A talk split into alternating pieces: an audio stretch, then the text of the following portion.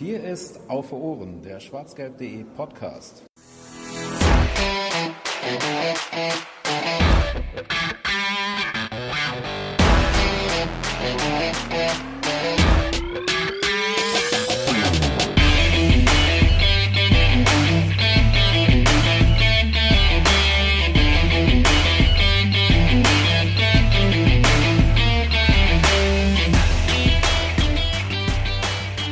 Content, Content, Content. Das dritte Gespräch mit äh, externen Gesprächspartnern äh, bahnt sich an. Herzlich willkommen zur 43. Ausgabe von äh, Auf den Punkt ist es dieses Mal. Beim letzten Mal hatten wir immer auf Ohren, das etwas längere Format, ähm, wo man auch mal ein bisschen ausschweifender wird. Heute versuchen wir es auf den Punkt zu bringen, nämlich mit der Jugend zu sprechen. Das wollten wir schon immer mal wieder und das hat aus ganz vielen verschiedenen Gründen nicht ganz so gut geklappt. Aber ist gar nicht schlimm, denn es ist so viel passiert, dass man sofort über alles Mögliche reden kann. Und ähm, ja, ich bin nicht alleine. Ich präsentiere, repräsentiere heute alleine das Team von schwarzgelb.de zwar, beziehungsweise vom äh, Auf Ohren Podcast. Aber ich habe zwei Leute äh, wieder, wie immer, wenn wir über die Jugend reden, an meiner Seite, die viel mehr Ahnung davon haben. Deswegen grüße ich einmal Niklas. Hallo. Hallo. Und einmal Moritz. Auch dir einen schönen Abend. Ja, ebenso zurück an dich. Ähm, ja, die beiden machen zusammen, äh, etablierte auf Ohrenhörer werden das wissen, äh, den äh, Twitter-Account ähm, BVB Jugend. Und ähm, ja, die wollen heute mit uns über verschiedene Sachen reden. Über das Aus von Michael Skibbe beim BVB zum Beispiel. Ähm, über den Verlauf der Saison, beziehungsweise das Ende der Saison äh, in den Jugendbereichen wegen Corona. Und über äh, drei Spieler, die sie in einem Porträt ähm, schon auf schwarzgelb.de vorgestellt haben. Das wollen wir euch heute auch ein bisschen in äh, Podcast-Form äh, näher bringen. Ja, und dann würde ich sagen, fangen wir mit dem tagesaktuellen Kram an nämlich mit Michael Skibbe beim BVB, äh, beziehungsweise ja, nicht mehr beim BVB trifft es ja eher. Niklas, kannst du denn mal einfach mal vielleicht kurz zusammenfassen, wie die äh, Geschichte rund um Skibbe erstmal gelaufen ist, ohne jetzt schon auf inhaltliche Kleinigkeiten einzugehen, aber nur ähm, ja seine Zeit beim BVB quasi kurz zusammenzufassen? Ähm, ja, ich glaube, dass äh, sowohl sein Engagement im letzten Sommer als auch dann die die jetzt plötzliche Trennung wahrscheinlich beides für viele recht überraschend kam. Ähm, man hatte ihm ja, äh, als man ihn dann letzten Sommer geholt hat, auch durchaus viel äh, Verantwortung und Aufgaben anvertraut. Ähm, er sollte ja zum einen Cheftrainer der U19 sein und zum anderen eben auch Cheftrainer aller Nachwuchsmannschaften, also übergeordnet und ein bisschen konzeptionell arbeiten. Ähm, ja, wenn wir auf die sportlichen Details gleich noch eingehen, ähm, kann, kann man vielleicht nur erstmal so viel sagen, dass das ähm, insgesamt nicht so gut funktioniert hat, nicht so funktioniert, wie man sich das vorgestellt hat. Ähm, also beide Jobs hat er wohl nicht zufriedenstellend ähm, ausgefüllt, wie man jetzt schon aus mehreren, von mehreren Stellen gehört hat.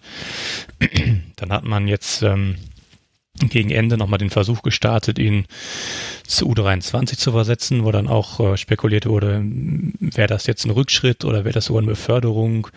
Ich denke aber, wenn man weiß, welchen Stellenwert die U19 bei Borussia Dortmund hat, dann kann man, glaube ich, schon sagen, dass das nach der Profiabteilung wahrscheinlich die zweitwichtigste Mannschaft, äh, zweitwichtigste Fußballmannschaft im Verein ist.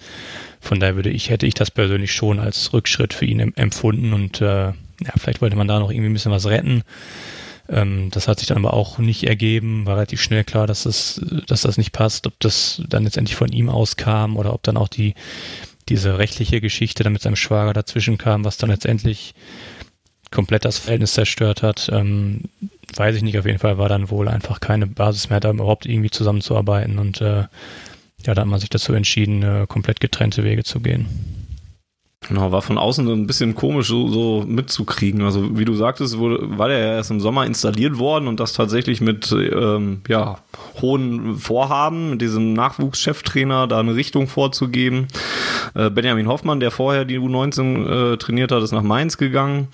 Ähm, dann gab es erst diesen komischen Tausch, den du auch gerade schon angesprochen hast. Da wurde Mike Tullberg, der eigentliche Trainer der Amateure, dann zu den U19 ähm, versetzt und Michael Skibbe im Gegenzug dann U23 U21-Trainer. Und du hast gerade schon angesprochen, die U19 ist natürlich sehr wichtig beim BVB. Ich würde jetzt noch ergänzen, die U23 ist eher weniger wichtig.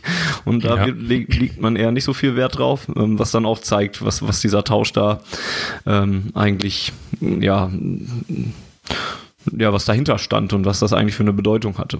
Ähm, aber so wirklich, also die waren beide nicht so wirklich noch aktiv oder habe ich das falsch in Erinnerung? Ja, richtig viel Zeit ist ja in, in, in den neuen Jobs dann ja auch nicht vergangen. Also, oder hat Tullwerk ein Spiel als U19-Trainer noch gemacht?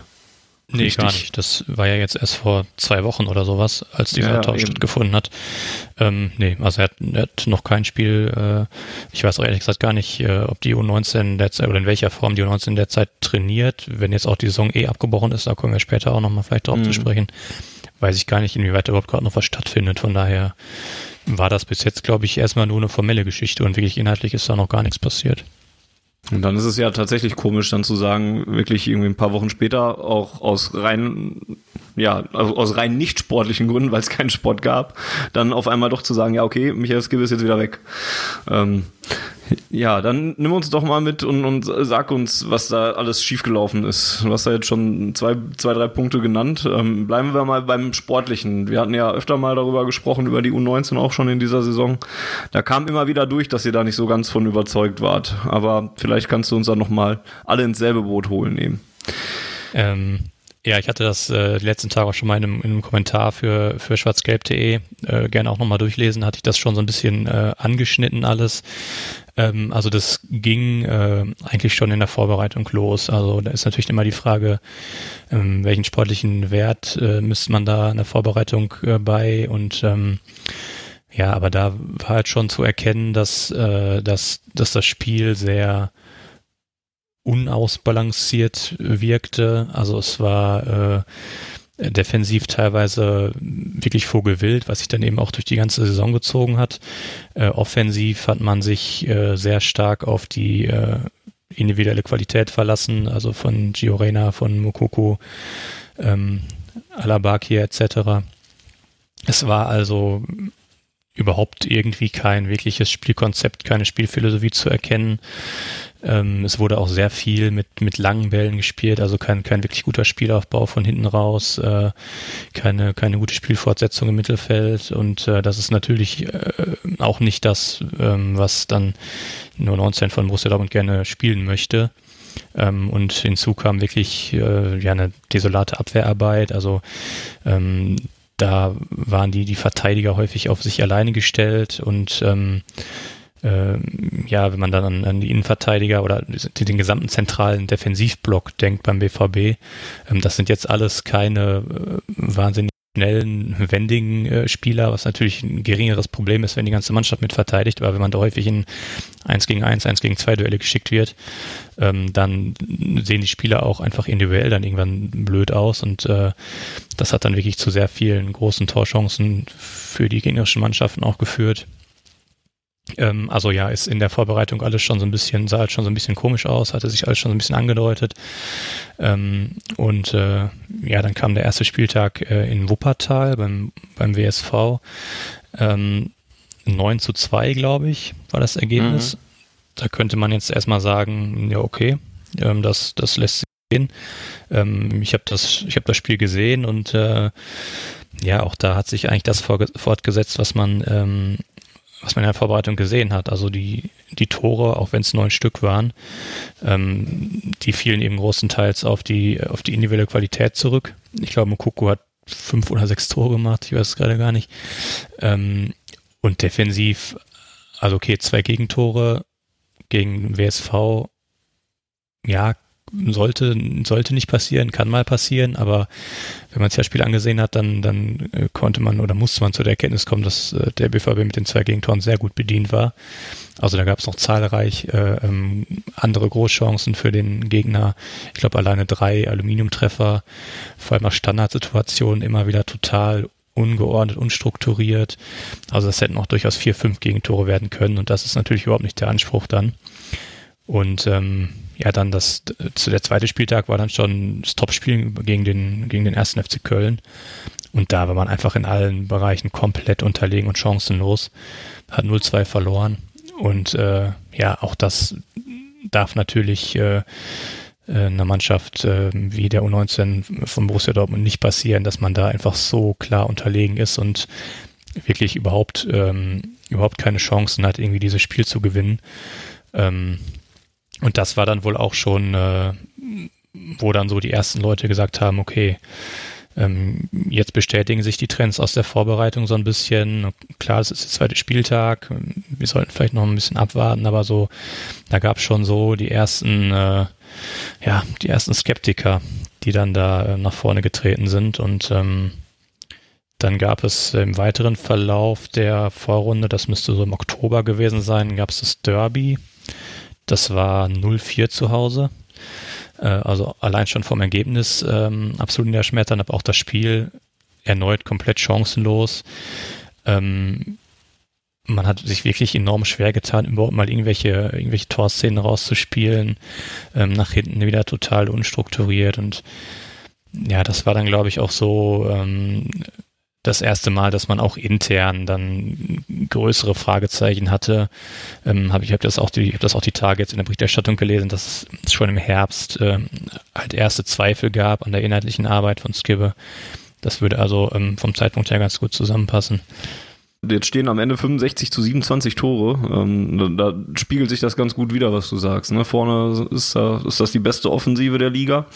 Und in der Defensive gibt es aber auch noch ziemlich viele Vereine, gerade in der oberen Tabellenhälfte, die da noch deutlich weniger Gegentore haben. Ähm, ja, und ich glaube, bevor ich dich unterbrochen äh, habe, wolltest du sagen, so hat sich das dann durch die gesamte Zeit gezogen, richtig? Genau. Ähm, es gab dann, gab dann sicherlich auch noch ein paar Highlights. Ähm, die beiden Siege gegen den FC Barcelona in der Youth League zum Beispiel, wo man mhm. da auch das ein bisschen relativieren muss. Das ist jetzt nicht die Mannschaft, äh, wie man sie sich vielleicht vorstellt, wenn man den Namen FC Barcelona hört. Also die hatten in den letzten Jahren da deutlich bessere ähm, Jugendmannschaften äh, aufs Feld geschickt. Ähm, ja, aber so wirklich, wirklich die Zweifel beseitigen äh, konnte er halt nie und äh, wie man das dann jetzt gelesen hat, da, dann hat sich das auch nicht nur auf das bezogen, was man auf dem Feld gesehen hat, sondern halt auch auf die Trainingsarbeit, auf die, auf die Gegnervorbereitung etc. Ähm, es sollen ja zum Beispiel eigentlich überhaupt keine, keine Videoanalysen stattgefunden haben. Das Training soll sehr einfältig gewesen sein. Ähm, ja, seine Arbeit als, äh, als Nachwuchscheftrainer hat er wohl fast überhaupt nicht mit Inhalt gefüllt, hat dann an Videokonferenzen gar nicht teilgenommen etc. Also ähm, da gab es wohl wirklich ähm, mehrere Punkte, ähm, äh, ja, weswegen man mit der inhaltlichen Arbeit überhaupt nicht zufrieden war das dann so hört, äh, wirft das also die größte Frage eigentlich auf, wie warum man sich das denn überhaupt äh, dann so hingekonstruiert hat, dass dass man da im Sommer das für eine gute Idee gehalten hat, dass man Skibbe als äh, wie gesagt als Cheftrainer etabliert, gerade weil das ja jetzt auch nicht jemand war, den man jetzt zum ersten Mal nach Dortmund geholt hat, sondern den man ja auch durchaus ja auch kennen sollte und wo man auch weiß, wie er arbeitet. Wie ist denn dieses Missverständnis aus deiner Sicht dann zu erklären? Du hast das in deinem Text äh, schon ganz gut ange äh, angeschnitten, so von wegen äh, auf einer Feier mal eine tolle Idee gehabt und diese dann irgendwie dann doch umgesetzt und dann ein paar Monate später gemerkt, nee, war doch scheiße. Ja, ja, das war natürlich auch so ein bisschen, ein bisschen humoristisch gemeint, wobei ich äh, ja, nicht aus, ausschließen möchte, dass gut. da, ja, dass da vielleicht ein wahrer Kern äh, dahinter steckt. Ähm, wenn man halt so diese ganze Geschichte so ein bisschen hört, wie, wie der Kontakt zustande kam auf dem Geburtstag von Eddie Bokamp und über alte Zeiten gequatscht mit Lars Ringen und so. Also das wird schon, wird schon irgendwie passen. Und ähm, man ja auch sagen muss, wenn man sich die ja nun durchaus schon mittlerweile dann recht lange Trainerkarriere von Michael Skipper mal anguckt, ähm, war ja nie einer, der für begeisternden Offensivfußball äh, gestanden hat. Und der war auch nie einer, der irgendwie jetzt besonders erfolgreich war mit seinen Mannschaften. Also wenn man sich alleine mal die äh, Punkte-Durchschnitt anguckt, den er mit seinen Teams jeweils geholt hat, ähm, da war, glaube ich, kein einziger über zwei dabei. Also das ist halt schon, ähm, ja, es war halt schon irgendwie so ein bisschen mit Ansage, muss man alles sagen. Vielleicht gut, man kann auch sagen, hinterher ist man immer schlauer, aber ähm, ja, ein bisschen hatte, war das vielleicht abzusehen. Ähm, zugutehalten muss man ihm sicherlich, dass er auf der strategischen Ebene ähm, sicherlich deutlich größere Erfolge vorzuweisen hatte, auch vor allem in seiner Zeit als ähm, Sportdirektor beim, beim DFB, als er unter anderem die Nachwuchsleistungszentren auch eingeführt hatte. sodass man sich da vielleicht vor allem auf der Ebene des Nachwuchscheftrainers ein bisschen mehr strategische Arbeit äh, erhofft hatte. Ähm, das ist aber, wie gesagt, so auch nicht zustande gekommen und somit ist das im Endeffekt dann einfach ein ja, sehr großes Missverständnis gewesen, ähm, wo, denke ich, beide Seiten nicht so wahnsinnig gut jetzt dann am Ende dastehen. Ja, das kann man, glaube ich, ganz gut sagen. Das stimmt wohl. Ähm, ja, das ist so, die Prognose für die Zukunft ist natürlich ein bisschen stochern im Dunkeln, aber jetzt hat man Mike Tulberg ja erstmal als Stand heute U19-Trainer, der noch nichts großartig in dem Bereich unternehmen konnte. Der ja eigentlich jemand ist, wo man beim BVB wohl auch ein bisschen, ja, was drauf setzt ähm, und, und Glaubst du, der macht es dann noch weiter in der U19 oder gibt es dann nochmal einen Wechsel bis September oder wann auch immer die neue Saison für die äh, Jugendmannschaften weitergehen soll? Äh, also ich gehe schon davon aus, dass das erstmal als durchaus äh, längerfristige Lösung geplant ist, weil eben ähm, Mike Tulberg intern auch äh, ein recht hohes Ansehen genießt. Ähm, weil er so halt viele Facetten vereint, die man von so einem, ähm, ja, ich nenne es jetzt mal modernen Trainer erwartet. Also er bringt diese emotionale Komponente mit, er bringt aber auch eine sehr starke fachliche Komponente mit, ist äh, da sehr fit auch, wenn es um, um das ganze Thema Videoanalyse etc. geht.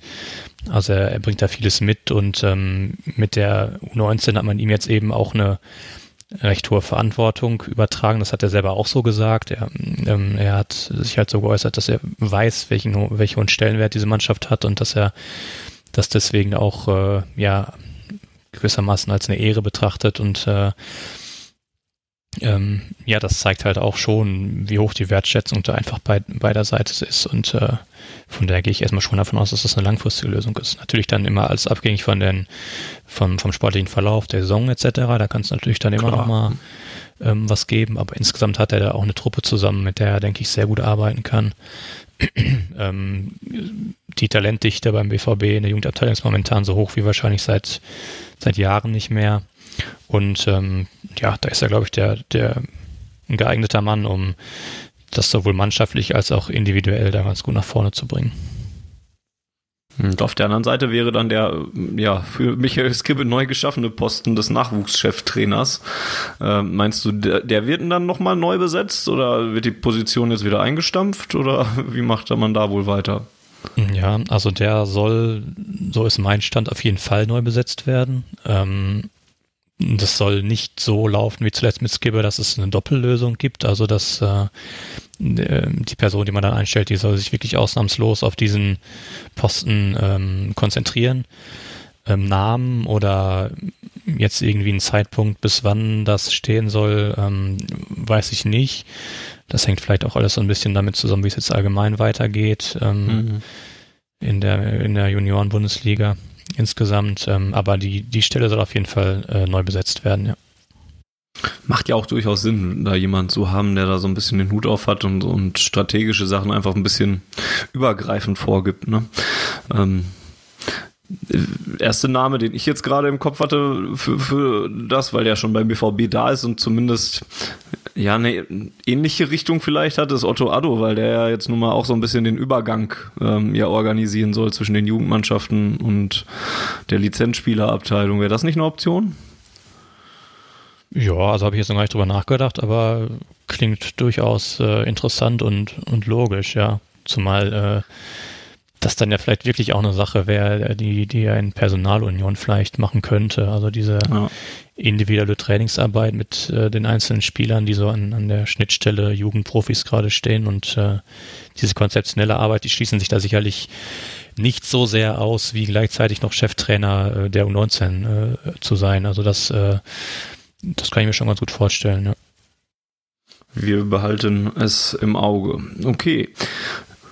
Gut, gibt sonst noch was zu diesem ganzen Skibbe auszusagen? Du hattest eben so ein bisschen noch die, diese Schwagergeschichte angekratzt. Möchten, möchten wir darüber reden? Wollen wir sie aussparen, wie du es in deinem Artikel auch gemacht hast? Mhm, ja. ja, also ich habe es jetzt, ähm, wie gesagt, bewusst ausgespart in meinem Artikel, weil es natürlich auch ein, äh, ja, so ein dünnes Eis ist, sage ich mal, ne, wie weit man sich da äußert.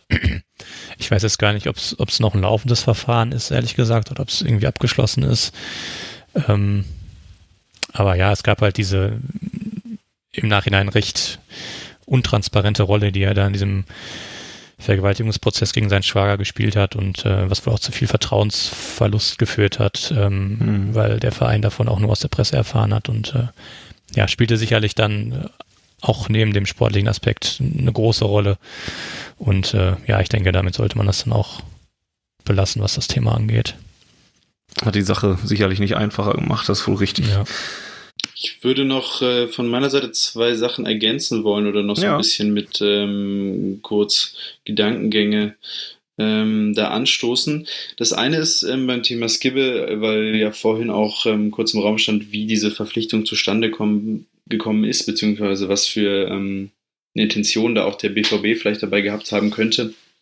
Da würde ich ähm, eigentlich nur noch mal kurz ähm, anstoßen.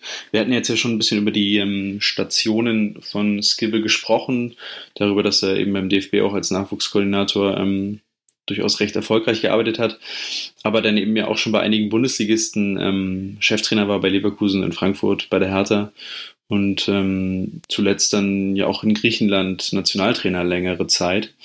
Und ich glaube, dass natürlich auch ganz einfach an der Stelle man sich beim BVB überlegt hat, dass diese Verpflichtung von, von Skibbe, also einem, einem Trainer, der im Prinzip im Herrenbereich durchaus schon in ganz guten Positionen waren, war, auch wenn die nicht immer übermäßig erfolgreich ähm, sich dann geschaltet haben, man damit natürlich auch ähm, in gewisser Weise ein Zeichen so ein bisschen setzen wollte, dass man ähm, die Jugendarbeit beim BVB explizit in diesem U19-Bereich sehr, sehr ernst nimmt mhm. und ähm, da weder Kosten noch Mühen scheut und da eben auch bereit ist, dann ähm, richtig, ähm, richtig was aufzubieten.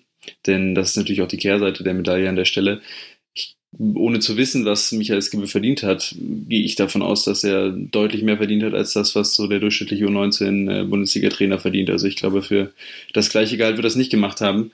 Ähm, das heißt, es war natürlich wirtschaftlich schon wahrscheinlich ein teures Verhältnis. Auf der anderen Seite glaube ich eben schon auch, dass man wie gesagt, äh, aufzeigen wollte, auch der Konkurrenz und vor allem auch gegenüber den talentierten Spielern in Dortmund und in Deutschland und überall auf der Welt, dass man äh, in Dortmund, äh, selbst wenn man in Anführungszeichen nur in der U19 spielt, auch da schon von international renommierten Trainern trainiert wird. Also auch so ein bisschen als Zeichen, mhm. um sich als Standort da attraktiv zu präsentieren. Ich glaube, da war schon so dieses dieser Name Skibbe U19-Trainer ähm, schon irgendwie was, womit man da auch Aufsehen, glaube ich, erregen konnte und ähm, glaube ich, dass ich glaube, dass das durchaus auch ein Ziel war und das auch ein Mitgrund für dieses Verhältnis, warum das so zustande gekommen ist. Würde für mich jedenfalls viel Sinn machen.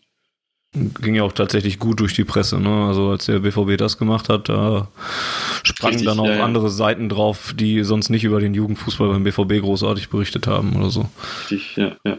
Also ich meine, wenn man sich überlegte, irgendwie, wenn jetzt ein Pal Dada irgendwie nächstes Jahr wieder bei Hertha in der 19 trainieren sollte, beispielsweise, jetzt mal so ins Blaue gedacht, dann würde das natürlich auch wiederum auch bei dem Verein dann natürlich auch dann dafür sorgen, dass da die Aufmerksamkeit hoch ist, dass man als mhm. Jugendspieler vielleicht denkt, oh, das ist ein Trainer, der hat schon, der hat schon ähm, Bundesliga trainiert und der hat es da nicht schlecht gemacht.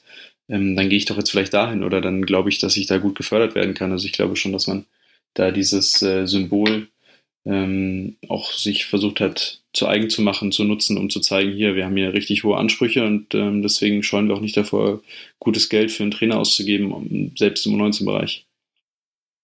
Das vielleicht noch abschließend äh, zum, zur Einordnung an der Stelle. Und wolltest du nicht noch eine zweite Sache noch dazu ergänzen? Die hatte ich jetzt so ein bisschen mit reingepackt. Die war tatsächlich so. dann die Kehrseite, das Finanzielle, dass ich ah, okay. auch sagen wollte. Ich glaube, dass äh, Michael Skibbe auch nicht, nicht so ganz günstig war im, im Unterhalt. Ne? Und das ist natürlich auch ja. äh, vielleicht jetzt auch damit reingespielt hat, dass man da am Ende jetzt auch dachte, für das Geld, das man da vermutlich ähm, jeden Monat überwiesen hat, ob man da ähm, so richtig zufrieden sein kann mit dem, was dann am Ende rausgekommen ist und ob man sich das dann ähm, weiterhin auch geben möchte, sage ich mal so. Mhm. Und ähm, ansonsten würde ich noch zum Saisonverlauf ganz kurz noch ergänzen. Niklas hat ja im Prinzip den Saisonverlauf schon ähm, skizziert und so ein bisschen die Highlights da rausgehoben. Ähm, ich würde noch mal ganz kurz Lowlights. auf die ja und die Lowlights. Ich würde noch mal ganz kurz auf die Youth League eingehen wollen. Ähm, da wurde natürlich gegen Barcelona gewonnen und ähm, die Gruppe auch ähm, erfolgreich abgeschlossen, weil man sagen muss, das war auch zwischenzeitlich eine ganz schöne Hängepartie, weil man zwar gegen Barcelona gewonnen hat, aber dann gegen Slavia Prag verloren hat. Ähm, dementsprechend war das jetzt auch kein, kein Selbstläufer. Und dann ist man ja letztendlich in einem Zwischenplayoff ähm, gegen Derby County ausgestiegen, wo man natürlich jetzt auch sagen muss, gut, wenn man den Anspruch hat in Dortmund eine richtige Top-Adresse auch international zu sein im Jugendbereich, darfst du nicht gegen Derby County aus, also ausscheiden. Das ist ein Zweitligist in England. Und ähm, wer das Spiel gesehen hat, wird sich auch erinnern, dass da auch wirklich Dortmund völlig uninspiriert, ohne eine gewisse Ballsicherheit, kaum, kaum Großchancen sich erarbeiten konnte, also auch wirklich auch verdient ausgeschieden ist. Und das geht natürlich auch mit dem Anspruch ähm, überhaupt nicht einher, gerade weil diese Youth League ja schon auch ähm, in dem Bereich absolut eine Plattform ist, um zu zeigen, dass man da in dem Bereich gut arbeitet und dass da ähm, einiges nachkommt und das als Werbung nutzen kann für sich und den, den eigenen Jugendstall. Und ähm, ich glaube, das war schon auch sehr desillusionierend, dass man da gegen Derby County, wie gesagt, gegen so eine Mannschaft dann auch noch so früh ausscheidet. Ähm, wenn man sieht, wie sich andere deutsche Vereine da, da irgendwie präsentieren, muss man natürlich schon auch sagen, das ähm, ist dann auch nicht optimal gelaufen und hat sicherlich auch nur noch mal dazu beigetragen, dass man dann Skibbe äh, hinterfragt hat, umso mehr. Hm.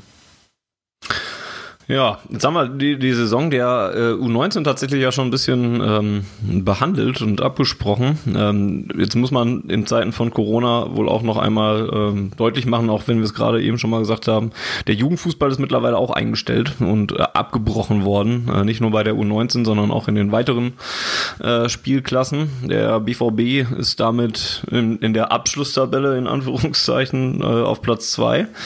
Äh, deutsche Meister werden nicht gekürt. Es werden Staffelmeister, wenn man sie dann so nennen will, gekürt, wo man sich dann drüber freuen kann vielleicht oder auch nicht.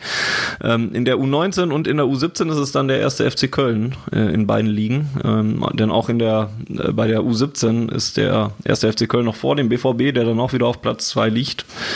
Ähm, und in der U15 wäre der BVB zwar erster, hat aber einen Spiel mehr als äh, der MSV Duisburg und äh, Moritz, du hattest es eben nachgeguckt, ein Punkt mehr als der MSV ein Duisburg, ne? Genau, ein Punkt genau. Äh, Vorsprung auf den MSV, die aber ein Spiel weniger haben. Und durch den und Punktequotient würde dann der MSV hochgerechnet eine höhere Punktzahl erreichen. Genau, dann wäre man, also es wird dann gerechnet, wie viele Punkte man pro Spiel geholt hat und dann wäre der MSV also Staffelmeister in der ähm, U15 gewesen. Was wäre denn noch möglich gewesen in der Saison für die drei Mannschaften, ähm, mhm. wenn sie denn normal weitergelaufen wäre? Ja, also du hast ja gerade schon richtig gesagt, ähm, dass Dortmund jeweils Zweiter geworden ist, äh, sowohl in der 19 als auch in der U17 und äh, in beiden Jahrgängen dem FC Köln unterlegen war. Ich glaube in der A-Jugend, ähm, also in der U19, da waren es jetzt zwei Punkte auf den FC. Ähm, ich denke, da hätte man durchaus gute Chancen gehabt, den FC noch abzufangen, was auch stark damit zusammenhängt, dass der FC ähm, einen ziemlichen Aderlass hinzunehmen hatte, personell im Winter und seitdem nicht ganz die Form erreicht hat wie in der Hinrunde, was sich ja dann auch im direkten Duell auch ein bisschen bemerkbar gemacht hat. Beim FC ähm, sind einfach die zwei wichtigsten Offensivspieler ähm, im Winter weggebrochen. Jan Thielmann spielt jetzt in der Bundesliga beim FC und ist da im Kader und ähm, der bis dahin stärkste Torschütze der Mannschaft. Sebastian Müller hat in Bielefeld einen Profivertrag unterschrieben. Das heißt, da ist die Mannschaft so ein bisschen auseinandergebrochen. Daher glaube ich, dass die U19 des BVB da gute Chancen gehabt hätte, ähm, sich noch auf den ersten Platz zu schieben und in die Playoffs einzuziehen. Ich glaube aber, ähm, dass es nicht zur Meisterschaft gereicht hätte. Ganz einfach aus dem Grund, dass die Südstaffel mir dieses Jahr deutlich stärker erscheint und explizit der FC Bayern in der U19 in diesem Jahr wirklich eine sehr, sehr starke Mannschaft zusammen hat und ich mir nicht vorstellen kann, dass die Dortmunder Mannschaft ähm, da überlegen gewesen wäre. Äh, klar, mhm. wir müssen uns jetzt, also wir arbeiten ja jetzt viel im Konjunktivbereich, ähm, aber ich glaube, es wäre durchaus realistisch gewesen, dass Dortmund zwar die Staffelmeisterschaft hätte für sich entscheiden können, aber die Meisterschaft, ich glaube, da wäre man am FC Bayern nicht vorbeigekommen und auch im Osten ähm, gab es jetzt mit Werder Bremen eine ganz gute Mannschaft, die in der Sommervorbereitung unter anderem Dortmund noch 5 zu 2 geschlagen hatte. Also auch da, äh, glaube ich, gibt es aus den anderen Staffeln Mannschaften, wo ich den BVB dann nicht mehr unbedingt überlegen gesehen hätte. Ja, Niklas, möchtest du noch, kannst noch, noch ergänzen? Ähm, nee, sehe ich eigentlich äh, genauso. Also ähm, die Staffelmeisterschaft wäre sicherlich äh, noch drin gewesen. Ähm, zumal es in der ähm, Rückrunde für die, für die 19 des BVB auch ein bisschen stabiler lief.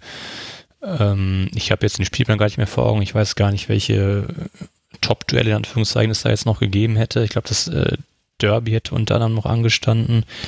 Ähm, jo. Aber der Rest nicht mehr. Also gegen FC, Gladbach und Leverkusen, also die anderen drei aus den Top 4 hatte man alle schon gespielt. Ja, ähm, von daher wäre das also ähm, wahrscheinlich sogar möglich gewesen, aber dann im weiteren Verlauf äh, wäre es, denke ich, sehr eng geworden gegen die, gegen die anderen Staffeln.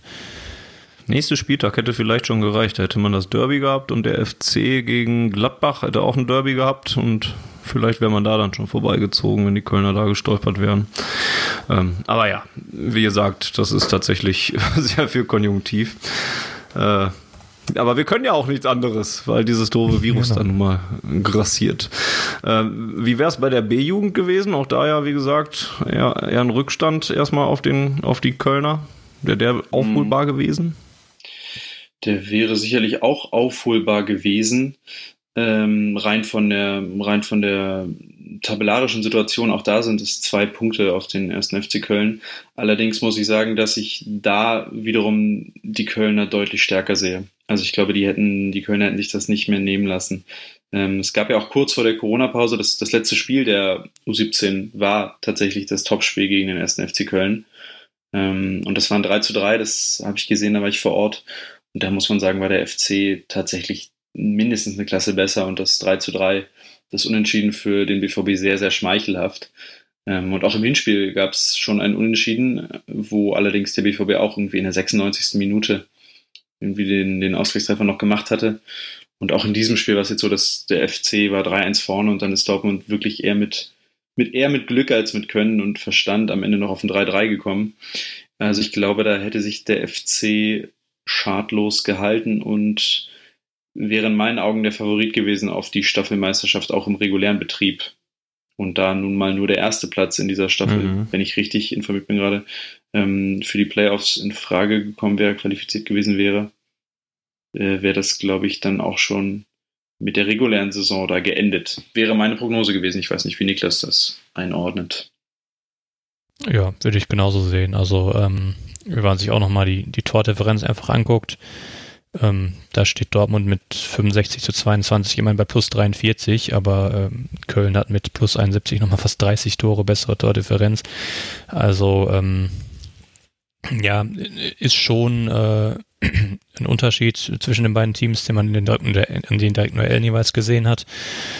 Ähm, und ähm, ja, die Kölner dann auch einfach eine Mannschaft sind, die sich äh, ja vielleicht so in den äh, in den Spielen außerhalb der Topspiele auch einfach nicht so eine große Blöße gegeben hat und äh, da dann auch eben mal deutlich deutliche Siege eingefahren hat. Ähm, also das sah schon sehr souverän aus, wie ähm, die U17 des 1. FC Kölner die Saison gestaltet hat und äh, ich gehe da auch davon aus, dass ähm, sie die Staffel gewonnen hätten und dann eben als, als erste und einzige Mannschaft in die Playoffs eingezogen wären. Muss die Bundesliga also aufpassen, wenn die Kölner, die jetzt in der äh, U17 und U19 spielen, beziehungsweise, ihr habt ja schon gesagt, in der U19 sind jetzt schon, einer zumindest hatte schon den Verein gewechselt und einer ist schon in der Bundesliga angekommen. Wenn ja, die mal irgendwann da in der.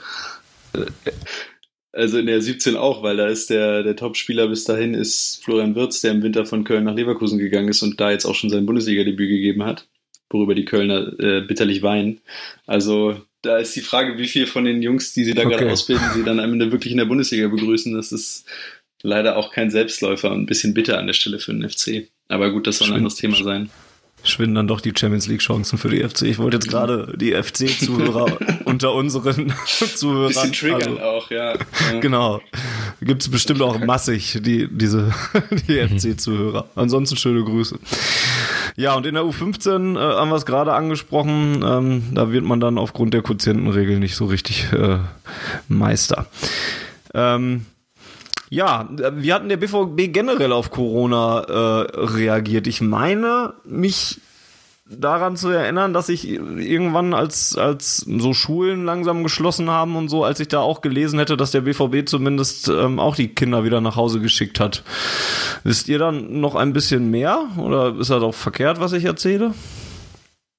Ähm, nee, also nach meiner Information war das das NLZ quasi zu und auch das ähm, Jugendhaus oder wie man es jetzt genau nennt, war, glaube ich, zu und durfte nicht, nicht belegt werden oder so, so genau weiß ich das jetzt nicht. Auf jeden Fall war da der Betrieb äh, stark zurückgefahren bis nicht mehr mhm. existent, mhm. ähm, zumindest in der ähm, ja sehr äh, intensiven Zeit, sage ich mal, als also dieses ganze Infektionsgeschehen auf dem Höhepunkt war.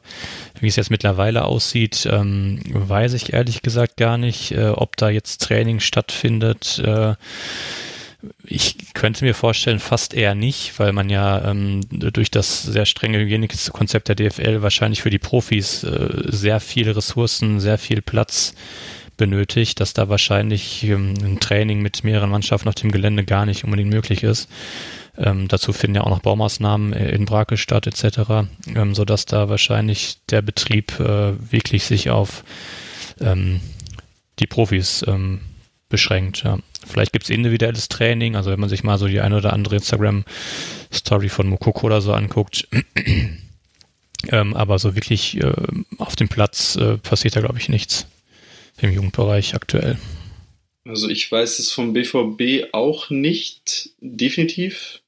Ich weiß, dass andere Bundesligisten äh, in diesem Bereich, äh, im U19-Bereich, durchaus trainieren, dann natürlich in, in Kleingruppen. Ähm, aber das findet bei anderen Bundesligisten ähm, durchaus statt. Deswegen wäre ich geneigt zu sagen, dass es vielleicht beim BVB ähnlich sein könnte. Aber wie gesagt, das ist Halbwissen. Ähm, ich kann nur sagen, dass es durchaus bei manchen Vereinen stattfindet in kleinen Gruppen. Ja, ist auch ein schwieriger Grad, den man da so wandert. Ne? Auf der einen Seite ist es so ein bisschen, ja, ein bisschen redundant, wenn man noch gar nicht weiß, wann es mal irgendwann weitergeht für die. Und auf der anderen Seite kannst du aber ja auch nicht sagen, ja gut, wir machen jetzt einfach monatelang gar nichts mehr. Ähm, das ist auch, auch eine undankbare Situation. Das stimmt, aber ich glaube, du hast natürlich, also auch wenn natürlich dann die Motivation nicht ganz so hoch ist zu trainieren, wenn du gar nicht weißt, wann du das nächste Mal auf den Platz richtig gehst. Auf der anderen Seite, glaube ich, ist das auch eine Chance, um mal spezifisch Dinge zu trainieren, die im klassischen Alltag vielleicht ein bisschen untergehen. Also das, was man ja auch ähm, in der ersten Mannschaft beim BVB so ein bisschen durchgehört hat, dass Faber eigentlich gar nicht so unglücklich war über die Situation, weil er die Chance hatte, an Details zu arbeiten. Auch das lässt sich ja übertragen und ich könnte mir vorstellen, dass äh, da durchaus auch im, im Jugendbereich der eine oder andere gar nicht so unglücklich ist, damit man da immer die Chance hat, außerhalb der Norm sich um Details zu kümmern, die sonst im Alltag vielleicht zu kurz kommen könnten. Ja, durchaus möglich, wobei man da natürlich dann wieder sagen muss, inwieweit jetzt diese in der U19 äh, diese Trainergeschichte da eventuell ähm, das Ganze ein bisschen zurückgeworfen hat vielleicht. Also ähm, ja. Ja, da müsste man jetzt wirklich auf sich darauf verlassen, dass Mike Tulberg das dann weitermacht und dann hätte der natürlich jetzt eine Chance, um sich schon mal mit der Mannschaft einzugrooven und seine ersten Ideen da reinzukriegen. Ne? Das wäre natürlich dann schon möglich.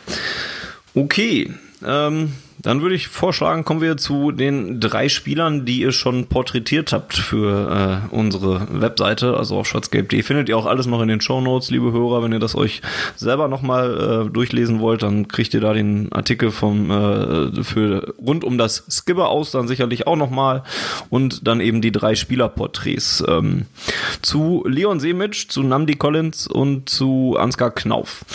Ähm, warum habt ihr euch denn ausgerechnet die drei zum Start rausgenommen? Rausgenommen und äh, habe die porträtiert.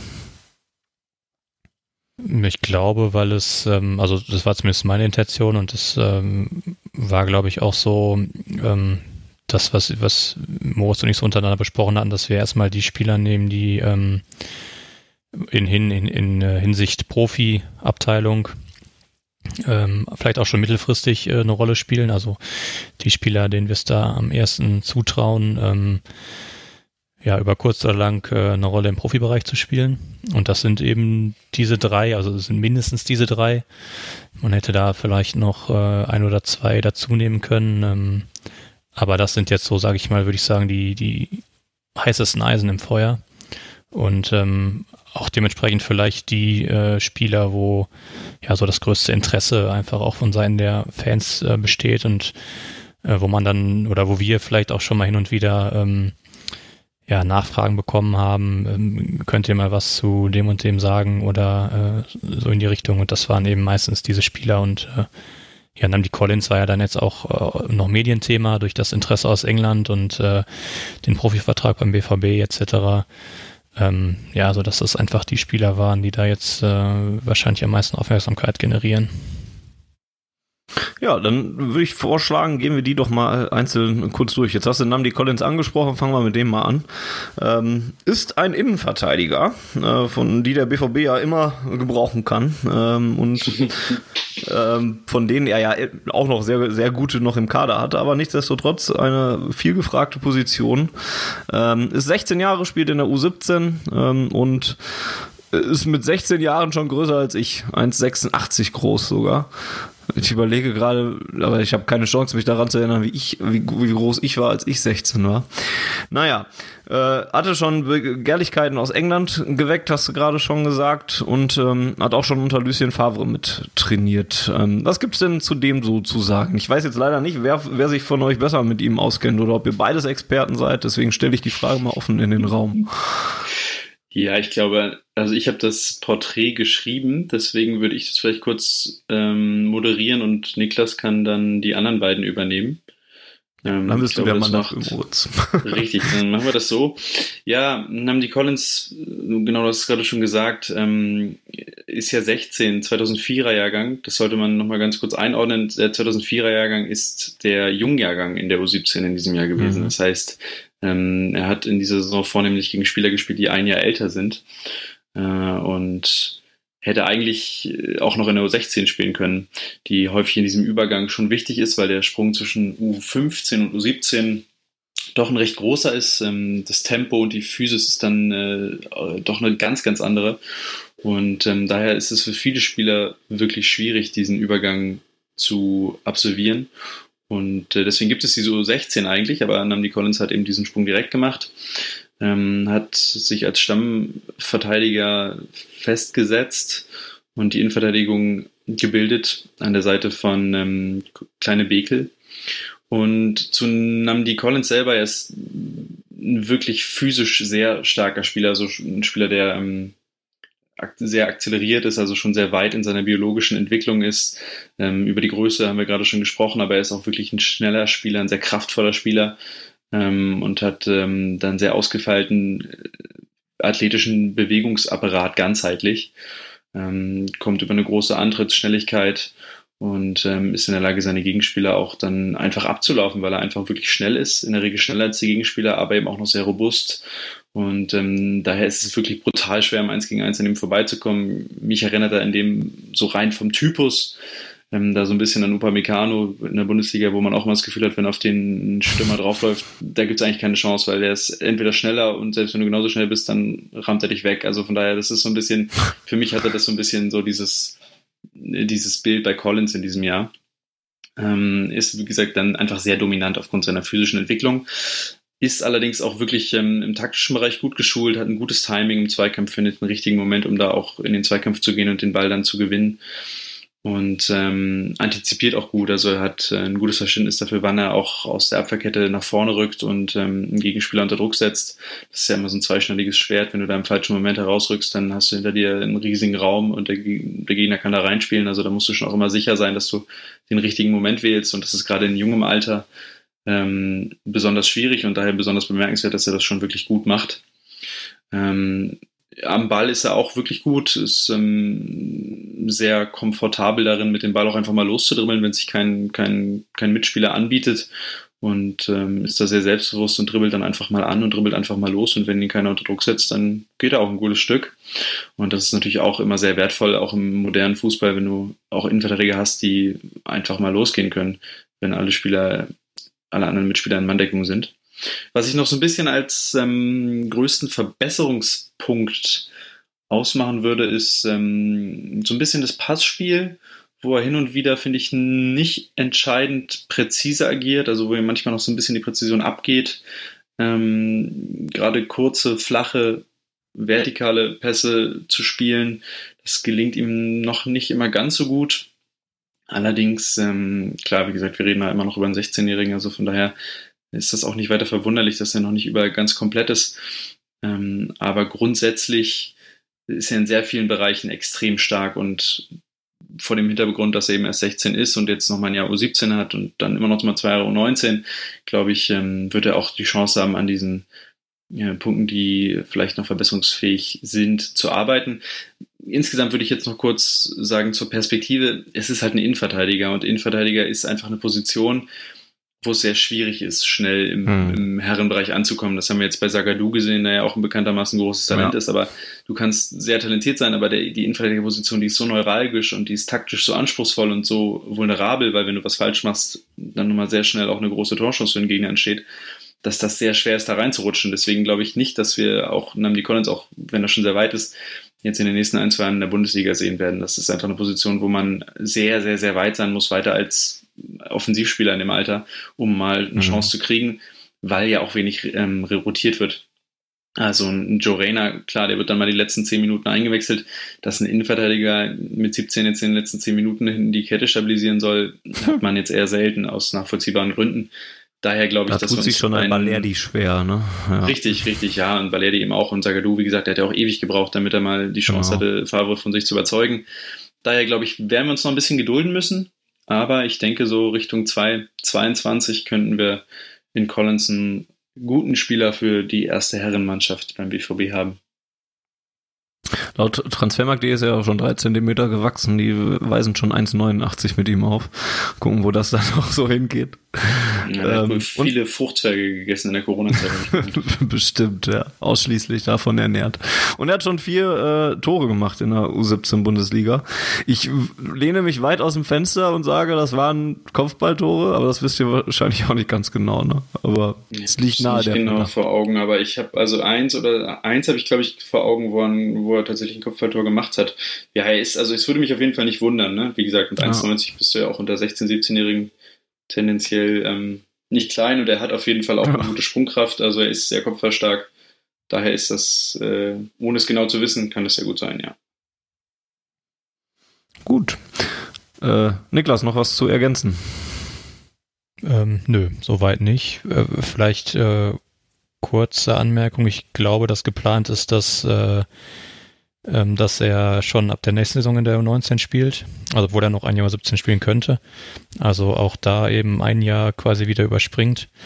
Ähm, ja, und dann, äh, ob er dann eventuell vielleicht schon mal in ein Profitrainingslager mitgeht oder so, ähm, ja, muss man dann sehen. Das ist sicherlich auch äh, ja alles ein bisschen abhängig davon, wie die Vorbereitung da überhaupt gestaltet werden kann und äh, inwieweit es überhaupt eine Sommervorbereitung, eine Sommer in Anführungszeichen Vorbereitung gibt. Ähm, das ist ja gerade alles so ein bisschen, äh, ja, steht eh alles ein bisschen in den Sternen und von daher sind da so Prognosen noch schwerer als eh schon. Aber vorstellen könnte ich es mir auf jeden Fall, dass er da vielleicht dann auch im Winter äh, mal in Profitrainingslager mitfährt. Hast auf jeden Fall recht, hat mir gerade nochmal hier die Meldung vom BVB ähm, aufgemacht, als er berichtet hat äh, im Mai, dass er verlängert hat bis 2023. Ähm, Collins soll schon in der U19 Bundesliga spielen, heißt es da dann tatsächlich. Gut, dann machen wir weiter mit, weiß ich nicht, suchst dir selber aus, äh, Niklas, ob du über Leon Semic lieber erst reden möchtest oder über Ansgar Knauf. Ich würde dann mit Ansgar Knauf anfangen. Ähm, Gut.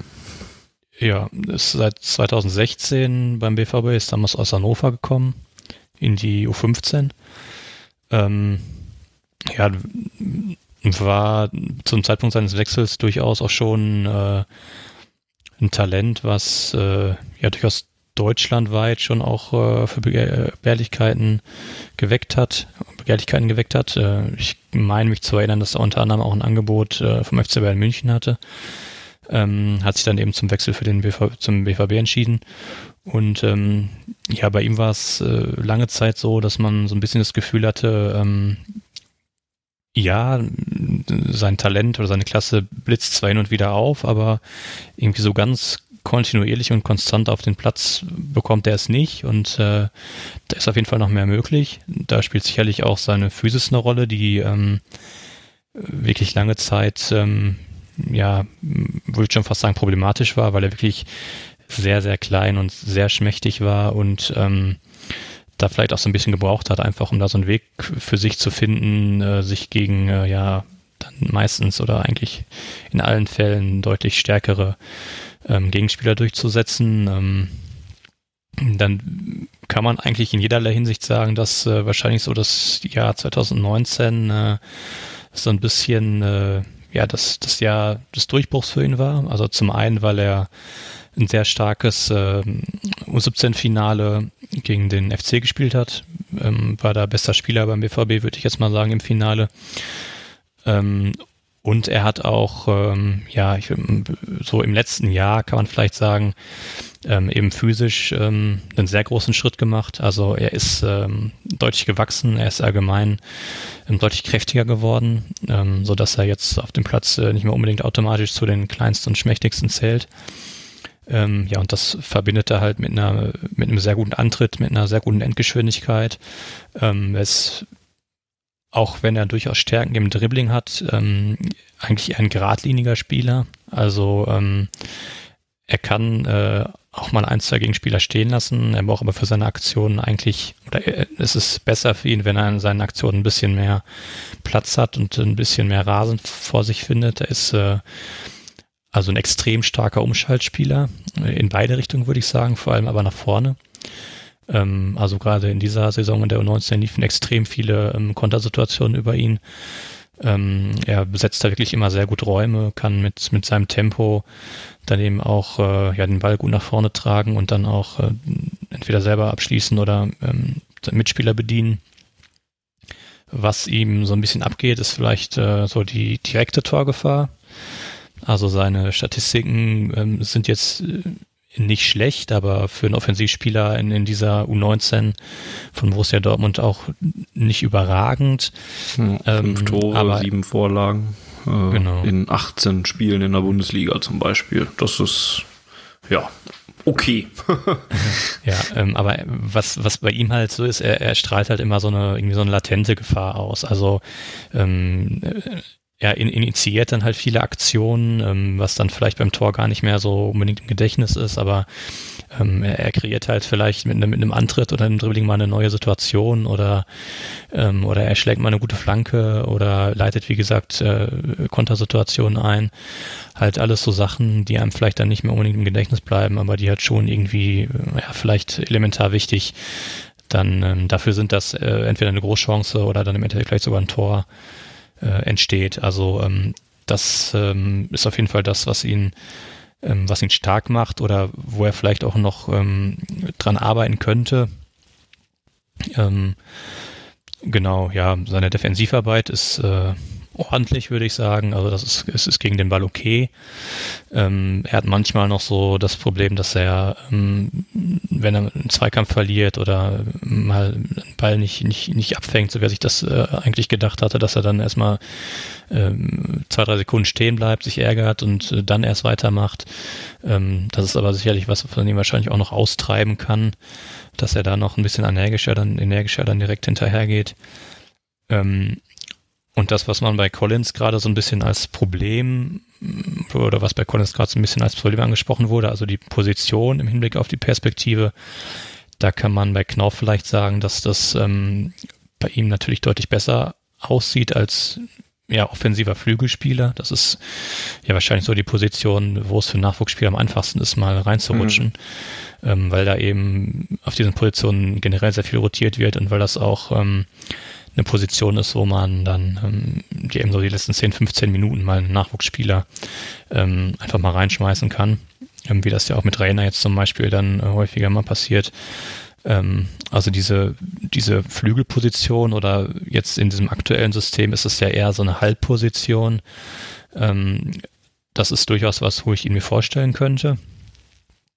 Ähm, was ich aber dann in, in, dem ähm, Porträt auch schon angesprochen hatte, was jetzt mehr so ein, so ein Gedankenspiel war, ähm, ist, ob er vielleicht auch ähm, so eine Rolle als Schienenspieler äh, übernehmen könnte. Also zum Beispiel dann jetzt, ähm, so wie es ein Afra, Ashraf, Ashraf Hakimi oder ein Rafael Guerrero spielt, hm. wahrscheinlich eher auf der rechten Seite.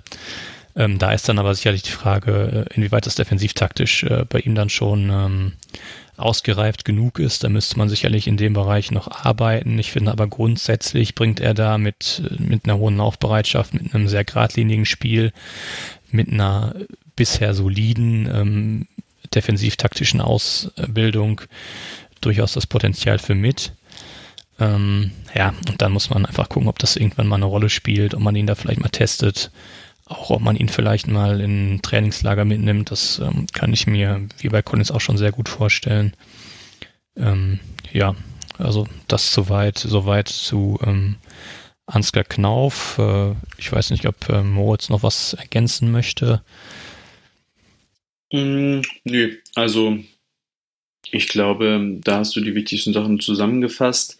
Ich glaube, dass er diese, also das äh, nur eine ganz kleine ähm, Anmerkung, die jetzt auch nicht zu sehr in den Taktik-Nerd-Bereich abdriften soll. Ich glaube, dass er für diese Halbposition, von denen wir gesprochen haben, nicht ganz so optimal ist. Da sehe ich ihn exakt weniger, weil gerade, gerade weil er ein geradliniger Spieler ist und jetzt nicht der, der allerkreativste, sondern eher einer, der, der mit äh, Zug kommt ähm, und der auch gut tut, wenn er ein bisschen Platz hat, äh, um Tempo aufzunehmen und dann ähm, ins Dribbling zu gehen, sehe ich ihn da in diesen ganz engen Halbräumen nicht so richtig, aber ich glaube, auf der Schiene tatsächlich ähm, könnte das was werden, wenn er, wie gesagt, defensiv-taktisch zulegt. Und gerade die Position, hast du ja auch schon gesagt, ist eine, wo man als Jugendspieler oder als junger Spieler leichter mal reinrutschen kann. Von daher, ich glaube, dass er schon eine gute Chance hat, ähm, auf jeden Fall mal mit ins Trainingslager zu fahren im Sommer. Und dann muss man mal sehen, ob man da vielleicht auch irgendwie über eine Laie ähm, vielleicht ähm, ein bisschen Spielpraxis auf höherem Niveau möglich machen kann, denn U19-Level, auch wenn er das nächstes Jahr nochmal spielen kann, ja, ist dann die Frage, inwiefern er sich da noch viel weiterentwickeln kann. Nächstes Jahr vielleicht schon noch, aber spätestens im Jahr darauf wäre es schon gut, wenn man da vielleicht irgendwie eine Chance hat, äh, in die Richtung was zu machen, weil ähm, gerade die U23 dann in der, in der vierten Liga, das ist schon sehr schwer, so als, als Jugendspieler da dann ähm, die Entwicklung zu nehmen. Das zeigt sich ja auch im Moment daran, dass da kaum Jungs so richtig gut hochkommen aus diesem Bereich. Von daher vielleicht über eine Laie dann in einem Jahr und dann mal gucken, wo es so hingeht. Ansonsten finde ich den Punkt tatsächlich sehr gut, dass, dass es offensive Spieler tatsächlich ein bisschen leichter haben, da ähm, reinzustoßen in die Sache ähm, und mal auf Spielpraxis zu kommen. Ähm, ja, und dann wäre da noch Leon Semic, der äh, auch auf so einer Außenver Außenposition spielt, aber eher ein defensiver äh, Spieler ist, also ein Verteidiger. Ähm, der spielt noch in der U17, ist 16 Jahre alt und äh, war ursprünglich mal offensiver Mittelfeldspieler. Was ist denn zu dem zu sagen?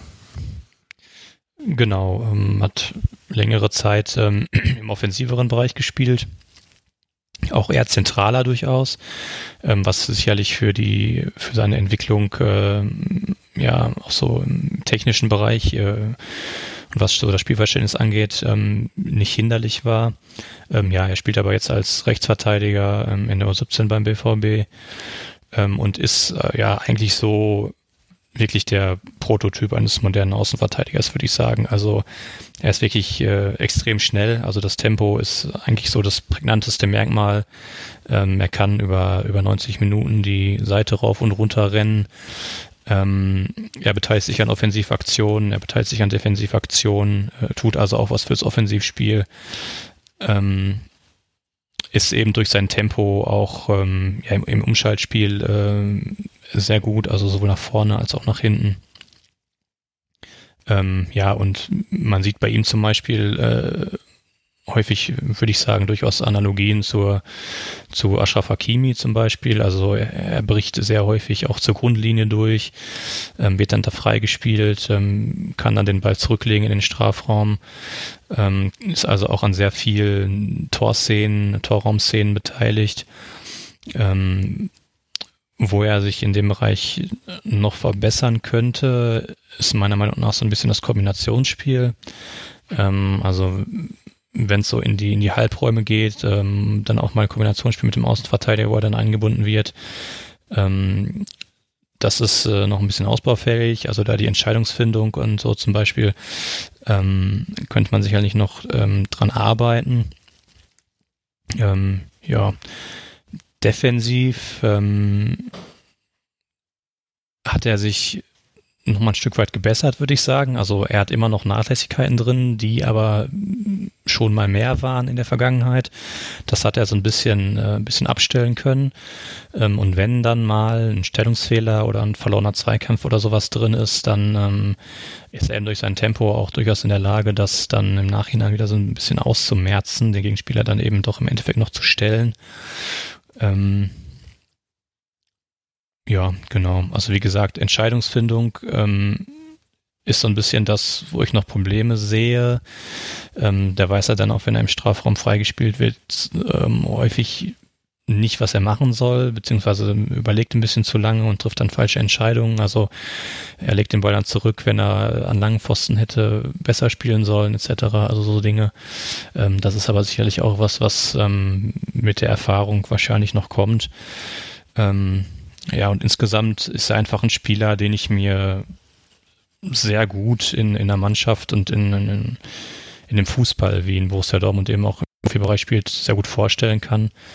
Ähm, also eben so ein sehr schneller Außenverteidiger, der die Linie rauf und runter rennt, eben im Stile zum Beispiel eines äh, Ashraf Hakimis. Wobei ich ähm, bei ihm, ich weiß nicht, ob Moritz das ähnlich sieht, aber ich, meine persönliche Einschätzung würde sagen, ähm, ich sehe ihn deutlich besser in der Viererkette aufgehoben als, als Rechtsverteidiger, in, in so einer Fünferkette als Schiedenspieler. Da sind, sehe ich dann im Moment die Defizite in Sachen ähm, Kombinationsspiel, ähm, Entscheidungsfindung im letzten Drittel etc. Ähm, die fallen da ein bisschen zu sehr ins Gewicht, äh, als dass, äh, als dass er da den großen Impact haben könnte. Ähm, von daher glaube ich, dass er als Rechtsverteidiger mit einem offensiven Flügelspieler vor sich, den er dann vielleicht auch einfach mal nur hinterlaufen kann, zum Beispiel, ähm, würde ich sagen, ist für ihn momentan ähm, die bessere Rolle, kann sich aber sicherlich auch noch entwickeln, wenn man eben an den Schwächen arbeitet. Und ähm, ja, auch bei ihm würde ich sagen, da ist die, die Wertschätzung intern durchaus, Wertschätzung intern durchaus hoch. Also er hat auch schon in der, in der Youth League gespielt jetzt in dieser Saison. Und ich könnte mir bei ihm ebenso vorstellen, ähm, dass er ja in den nächsten sechs bis zwölf Monaten durchaus mal im, im Training im Profibereich zu sehen ist. Hat halt vor allen Dingen echt die Position, die man so gerade, also dafür ist er noch zu jung, aber die, die man gerade so akut brauchen würde in der äh, Profimannschaft, ne? Wenn Ashraf Hakimi sich jetzt wieder zu Real Madrid verabschiedet und Piszek zwar jetzt noch ein Jahr da ist, aber dann, als sich langsam verabschiedet, ist das quasi, also zumindest von der Position her, ja der von den dreien, den man jetzt am ehesten wahrscheinlich gebrauchen könnte. Zum jetzigen Zeitpunkt. Ja, genau. Die Entwicklung abzuwarten, wie, wie man da im Profibereich auf der Rechtsverteidigerposition plant, das ist ja alles noch so ein bisschen äh, in der Schwebe.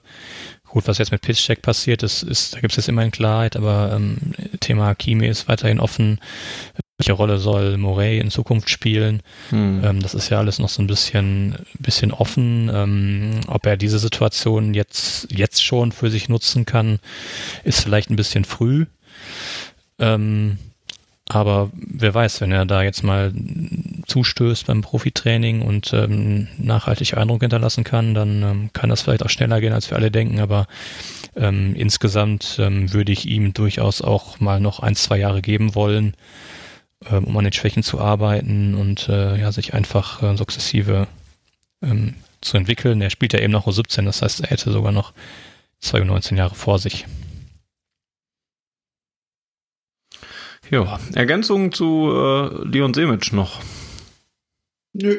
Äh, ich denke, dazu ist alles gesagt. Ich würde diese Positionsthematik, wo es Bedarf gibt in der ersten Mannschaft, ähm, glaube ich, macht auch aus meiner Sicht immer nicht so viel Sinn, sich darauf zu konzentrieren, weil da ganz viele mhm. Sachen unabsehbar sind, auch schnell sich entwickeln können. Rechts hinten haben wir gerade schon über ein paar Namen gesprochen.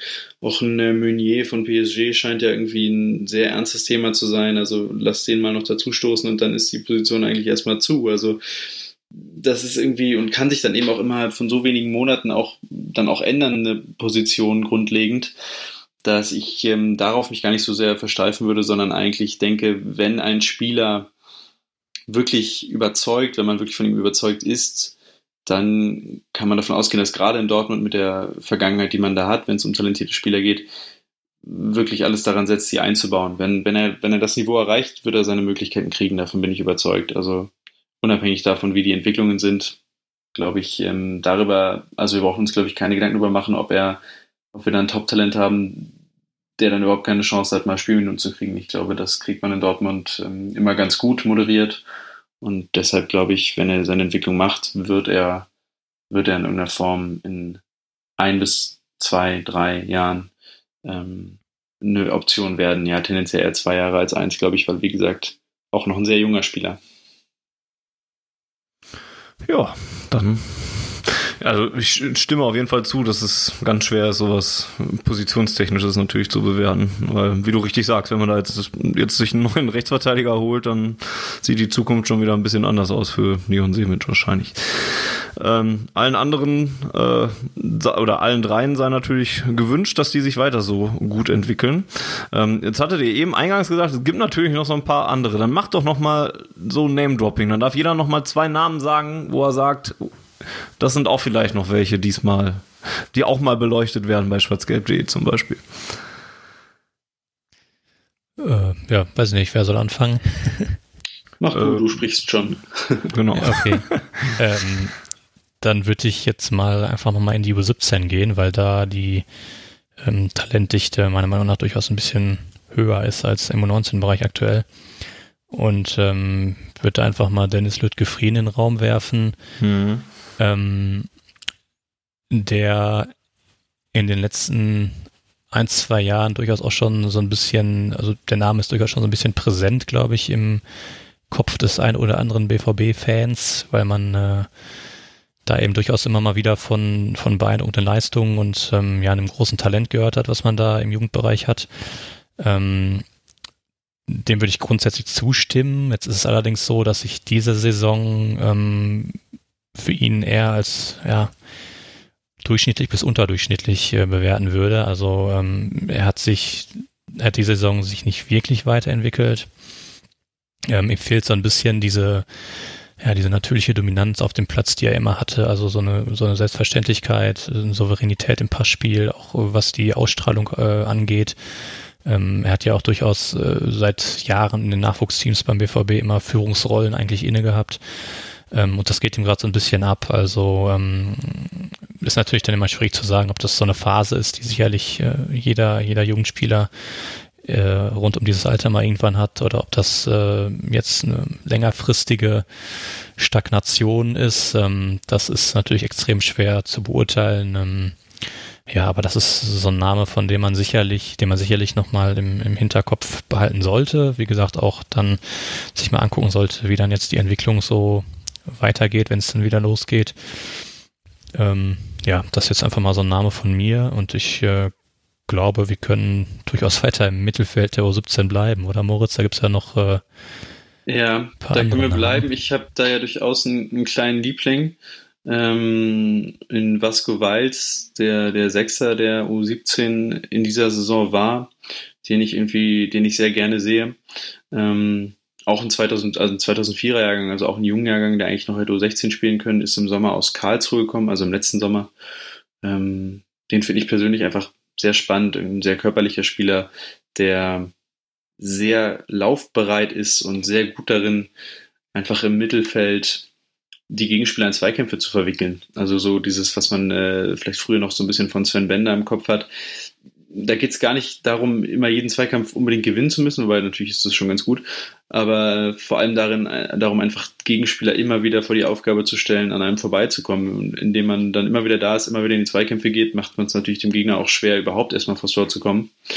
Ähm, und der ist einfach, was das angeht, sehr, sehr gut, immer wieder da zu sein, wo die Zweikämpfe geführt werden und ähm, extrem eklig zu umspielen oder überspielen, weil er einfach, wie gesagt, sehr viel läuft und immer wieder in den Situationen ist und da einfach eine ziemliche Zweikampfmaschine. Und ähm, den sehe ich sehr gerne und wie gesagt, gerade vor dem Hintergrund, dass er noch ein sehr junger Spieler ist und auch äh, nächstes Jahr überhaupt nochmal sein zweites Jahr erst in der U17 hat, ähm, glaube ich, kann man auf den auf jeden Fall ein bisschen zählen. Was Lütgefrier angeht, was, Dennis, äh, was äh, Niklas gerade gesagt hatte, äh, würde ich zustimmen. Ich glaube, die großen Lorbeeren, die er in den vergangenen Jahren hatte, konnte er in diesem Jahr den konnte er in diesem Jahr nicht ganz gerecht werden. Muss man auch ein bisschen gucken, wie jetzt die physische Entwicklung weitergeht. Er ist doch ein bisschen da ein bisschen zurückgefallen, würde ich sagen, im Moment ähm, in der Entwicklung, gerade im Vergleich zu ein paar anderen Spielern, ähm, ist er da doch ähm, jetzt nicht der Allerschnellste, nicht der Allerphysischste. Da muss man mal gucken, auch wie das an der Stelle weitergeht. Ähm, technisch hat er sicherlich alles beisammen, was man so braucht, aber man muss eben natürlich im Mittelfeld auch in der Lage sein, ähm, die, die Zweikämpfe zu führen, in die Zweikämpfe zu kommen, sich aus den Zweikämpfen zu lösen durch eine gute Antrittsgeschwindigkeit. Und da sehe ich noch so ein bisschen Nachholbedarf. Ähm, also von daher würde ich jetzt noch was Gewalts nennen und ähm, glaube, da haben wir nochmal zwei ganz gute Jungs genannt. Man könnte jetzt auch noch andere nennen, aber ich glaube, dann äh, belassen wir es lieber dabei und nennen lieber die Jungs, von denen wir wirklich absolut, die wir absolut gerne in den Vordergrund stellen müssen und möchten. Ähm, und äh, können auf andere Talente in der kommenden Saison weiter eingehen. Äh, vielleicht kann man ja noch mal kurz äh, auf, auf Bradley Fink eingehen, weil da auch immer wieder Nachfragen kommen. Irgendwie, das können wir auch ähm, machen. Das, da bin ich, da habe ich auch noch was. Okay, ja, mach mal. ähm, genau, also ähm, kam im Sommer ähm, aus der Schweiz in die U17. Ähm, durchaus auch ein Transfer, der ja für Aufsehen gesorgt hat. Ähm, waren auch international äh, andere Vereine durchaus an ihm dran. Man hätte ihn auch sehr gerne noch in Luzern behalten.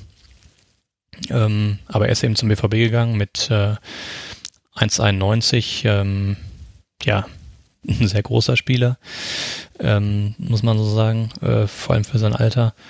Ähm, seine Statistik mit 12 Toren, 4 Vorlagen sind zumindest laut Transfermarkt in 18 Spielen. Für einen Mittelstürmer in der U17 des BVB ist ähm, ja okay, würde ich sagen. Ähm, er ist äh, vor dem Tor manchmal noch so ein bisschen, ja, kann man es unglücklich sagen. Ich würde es vielleicht am ersten als unglücklich bezeichnen. Also ähm, hat wirklich relativ viele Großchancen ausgelassen, auch ähm, ja, teilweise kläglich vergeben, teilweise auch äh, recht unglücklich eben mit Pfosten oder etc. gescheitert. Ähm, ich finde, dass er trotz seiner Größe und all seiner allgemeinen Physis ähm, kein, hera kein herausragender Wandspieler oder Kopfballspieler ist. Also zumindest nicht in der Form, wie man es denken würde, wenn man ihn jetzt sieht. Also es wird auch äh, öfter mal probiert, ihn eben mit, mit langen Bällen anzuspielen, auch äh, durch Torwartabschläge etc. Und da kann er sich überraschend selten, so ist zumindest mein Eindruck, äh, in, der, in der Luft behaupten. Ähm, Bälle festmachen, Bälle weiterleiten etc. Ähm, das äh, sollte ihm eigentlich, ähm, wenn man es mal rein auf die physischen Voraussetzungen guckt, ähm, deutlich häufiger gelingen und ist sicherlich auch etwas, oder ist sicherlich auch eine Funktion, die er, die er im Spiel dann einnehmen soll, denke ich. von daher ähm, hört man vielleicht so ein bisschen raus, ich bin auch nicht so hundertprozentig überzeugt. Ähm, es gab ja jetzt auch mal wieder Schlagzeilen von wegen neuer Mokoko etc., ähm, weil er ja jetzt auch ähm, dann zur neuen Saison schon in die U19 gehen soll und dann eben auch mit Mokoko dort spielt, insofern der dann nicht schon nochmal eins aufrückt. Ähm, ja, aber wie gesagt, mich, mich überzeugt das noch nicht vollends. Ich sehe da noch äh, relativ viele Baustellen, auch was so den technischen Bereich angeht, Balltechnik, Ballverarbeitung. Ähm, was man sagen muss, ist, dass er für seine Größe doch relativ schnell ist auch. Das kann man vielleicht noch positiv hervorheben. Ja, also wie gesagt, ich weiß nicht, wie Moritz das sieht, aber ich bin dann noch nicht so ähm, vollends überzeugt. Sicherlich auch ein bisschen Eingewöhnungszeit, die man ihm da noch zugestehen muss. Ähm, ja, bin ich mal gespannt, wie das weitergeht. Ja, ähm, ich würde da im Großen und Ganzen auf jeden Fall zustimmen. Äh, er geht im Sommer in die U19 hoch, das stimmt. Äh, muss aber auch, weil er 2-3er-Jahrgang ist. Also Ach so, okay. kann auch gar nicht in der 17 bleiben. Aber ähm, ansonsten stimme ich äh, den Sachen, die du gesagt hast, auf jeden Fall zu. Gerade vor dem Hintergrund, dass man im letzten Sommer sich ja, glaube ich, schon irgendwie, als man gehört hat, okay, da kommt jemand aus der Schweiz, aus Luzern. Ähm, da ist, glaube ich, auch eine Ablöseentschädigung geflossen, die gar nicht ganz so gering ist, auch für einen Jugendspieler. Ähm, und gerade vor dem Hintergrund, dass da auch ja angeblich einige internationale andere wirklich nennenswerte Vereine interessiert waren, hat man sich da schon einiges erhofft, oder ich habe es zumindest. Und muss auch sagen, dass ich bisher nicht wirklich überzeugt bin davon, was ich gesehen habe. Ähm, finde schon, dass er technisch schon noch ziemliche Mängel aufweist in der Ballverarbeitung, es das schwer hat. Ähm, gerade das, was Niklas auch gerade genannt hat, dieses Wandstürmer, ähm, diese Wandstürmerrolle auszufüllen, gerade aufgrund der technischen Begebenheiten. Und ähm, bisher, ja, insgesamt bin ich noch nicht ganz überzeugt. Niklas ist da gerade schon ins Detail gegangen. Ich brauche das nicht alles wiederholen, weil ich es im Prinzip genauso sehe. Ich habe gehört aus, ähm, dass man, dass man beim BVB durchaus auch ähm, mit der Entwicklung nicht so richtig zufrieden ist, dass es wohl auch ein Transfer war, ähm, den die äh, Jugendabteilung, sozusagen die NLZ-Abteilung, relativ abgekapselt von der Lizenzabteilung gemacht hat. Und ähm, man in Bradley Fink tatsächlich auch eher einen Spieler sieht, der einem eine gewisse Anzahl an Toren generiert und ähm, möglicherweise hilft, mal einen Titel zu gewinnen, aber dem man möglicherweise jetzt nicht die ganz große Profi-Perspektive in der ersten Mannschaft einräumt. Und ähm, das würde sich durchaus auch decken mit dem, was ich äh, bisher meine, da gesehen zu haben. Also ein Spieler, der durchaus seine Tore schießt und das wird auch in den kommenden Jahren, der wird auch sicherlich in der nächsten Saison und in der übernächsten nochmal seine Tore machen. Allerdings ähm, sehe ich in ihm, nach dem, was ich jetzt im ersten Jahr gesehen habe, keinen Spieler, der äh, für die Bundesliga-Mannschaft ähm, sich jetzt äh, zumindest aufdrängen würde mit den bisherigen Leistungen und denke, dass das dementsprechend vielleicht wirklich so ist, dass es ein Transfer war, der die Jugend, das Niveau der Jugendmannschaften anheben sollte, ähm, aber vielleicht jetzt nicht unbedingt der Spieler ist, den wir mal in der ersten Bundesliga beim BVB sehen. Das Schöne ist, wenn man mit euch so eine Aufzeichnung macht, dann kann man sich einfach auch zurücklehnen und euch lauschen, weil man gar keine großen Fragen stellen muss, nur mal so ein paar Wörter hin, hinschmeißen und, und dann, dann übernehmt ihr das einfach und sprecht das miteinander ab. Das ist sehr schön und gleichzeitig auch sehr interessant. Ähm, ich wär, man, man fühlt quasi den Wissenszuwachs, den man äh, dabei hat. Ähm, und deswegen schon mal Deswegen schon mal vielen Dank ähm, an euch beide. Falls ihr jetzt nicht mehr sagt, jetzt haben wir aber eine Sache noch komplett vergessen, die wir zur Jugend nochmal äh, besprechen müssten. Ach, mir fällt bestimmt fünf Minuten nach Ende der Aufzeichnung was ein, aber jetzt gerade nicht. Nee. Na, ich glaube gerade vor dem Hintergrund, dass wir uns äh, hier bei Auf Ohren, also auf, auf Punkt sozusagen äh, befinden und nicht ähm, bei der langen Version. Sehr richtig. Äh, ja. Haben wir, glaube ich, ein ganz gutes, eine ganz gute Länge gefunden. Natürlich könnten wir jetzt noch über viele Sachen sprechen. Ähm, generell juckt es mir so ein bisschen unter den Fingern in den, einer der nächsten Ausgaben vielleicht mal so ein bisschen mh, hm, einen kleinen kontinentalen auch Vergleich anzustreben. Also mal zu gucken, wie ist Dortmunder, aber auch deutsche Jugendarbeit momentan zu bewerten im internationalen Vergleich. Ähm, also wie gut sind die Jungs, die in Dortmund rauskommen, überhaupt im Vergleich zu dem, was vielleicht da gerade in Frankfurt, äh, in Frankreich alles aus dem Boden schießt. Ähm, also auch da vielleicht mal so ein bisschen über den Tellerrand zu blicken. Aber das würde heute, glaube ich, den Rahmen sprengen. Aber vielleicht können wir das ja so ein bisschen anteasern beim nächsten Mal. Ein bisschen aufnehmen. Ja. Übernimmt ja sogar auch schon die Rolle, auf die Zeit zu achten und so. Es ist herrlich mit euch, ja. Äh, und es ist ein, tatsächlich auch ein interessantes Thema. Äh, liebe Hörer, wenn ihr das auch hören wollt, dann schreibt uns das doch gerne als Feedback zu dieser ganzen Episode an podcast.schwarzgelb.de. Per Mail kann das zum Beispiel gelingen, äh, bei Twitter an Ohren oder wenn ihr die beiden Jungs direkt erreichen wollt, weil ihr noch Rückfragen habt, ähm, dann schreibt ihnen und folgt ihnen auf bvb Jugend. Da ist es zwar im Moment der Tatsache geschuldet, dass wenig, dass keine Bundesliga äh, im Jugendbereich läuft, äh, ein bisschen ruhiger, aber ähm, ja, wenn es da was Neues gibt, dann werden die beiden euch da sicherlich auch auf dem Laufenden halten. Gut, dann sage ich nochmal vielen, vielen Dank an Niklas und an Moritz. Gerne, gerne. Und äh, verweise euch Hörern noch einmal, weil ich es am Anfang der Ausgabe nicht getan habe, auf die schwarz-gelbe Bodo, äh, das Straßenmagazin, was es normalerweise in Bochum und Dortmund zu kaufen gibt, aufgrund der Corona-Situation, aber im Moment ein bisschen schwieriger zu erwerben, beziehungsweise gar nicht zu erwerben ist. Schwarzgelb.de ist eingesprungen und hat eine Ausgabe rund um den BVB ähm, konzipiert. Die könnt ihr immer noch kaufen und digital lesen, dann als PDF. Informationen auf schwarzgelb.de zum Beispiel oder auch bei bodo.ev, glaube ich. Das gebe ich sicherheitshalber schnell nochmal hier ein und merke, nein, bodo.ev.org, so heißt die Seite richtig. Gut, dass ich nachgeguckt habe. Gut, und dann würde ich sagen, war das die 43. Ausgabe von Auf den Punkt. Ähm, wir hören uns auch schon wieder Content, Content, Content, habe ich ja einfach eingangs gesagt. Es gibt bald schon wieder eine neue Ausgabe, in der wir dann über den Sport an sich reden, über die Geisterspiele und äh, die nächsten Auftritte des BVBs oder die letzten Auftritte. Viel mehr dann. Gut, dann sage ich ähm, bis zum nächsten Mal. Äh, auch mit den Jungs vom BVB Jugend wird es ja ein nächstes Mal geben. Das wurde ja gerade schon wunderbar angeteasert. Und weil ich es letztes Mal, als ich mit Alexandra Popp zum Beispiel geredet habe, es nicht gemacht habe und Jens tierisch traurig war, muss ich jetzt äh, mit den zwei Worten schließen, die fast jede Ausgabe von Auf Ohren und auf den Punkt am Ende tragen. Also sage ich zum Schluss, ja, BVB.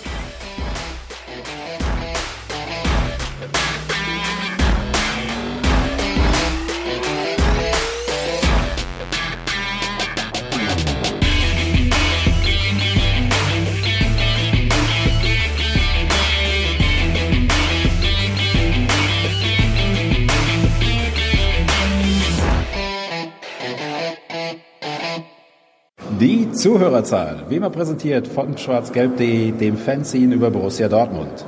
Auf Ohren bedankt sich bei 19.009 Zuhörern ausverkauft.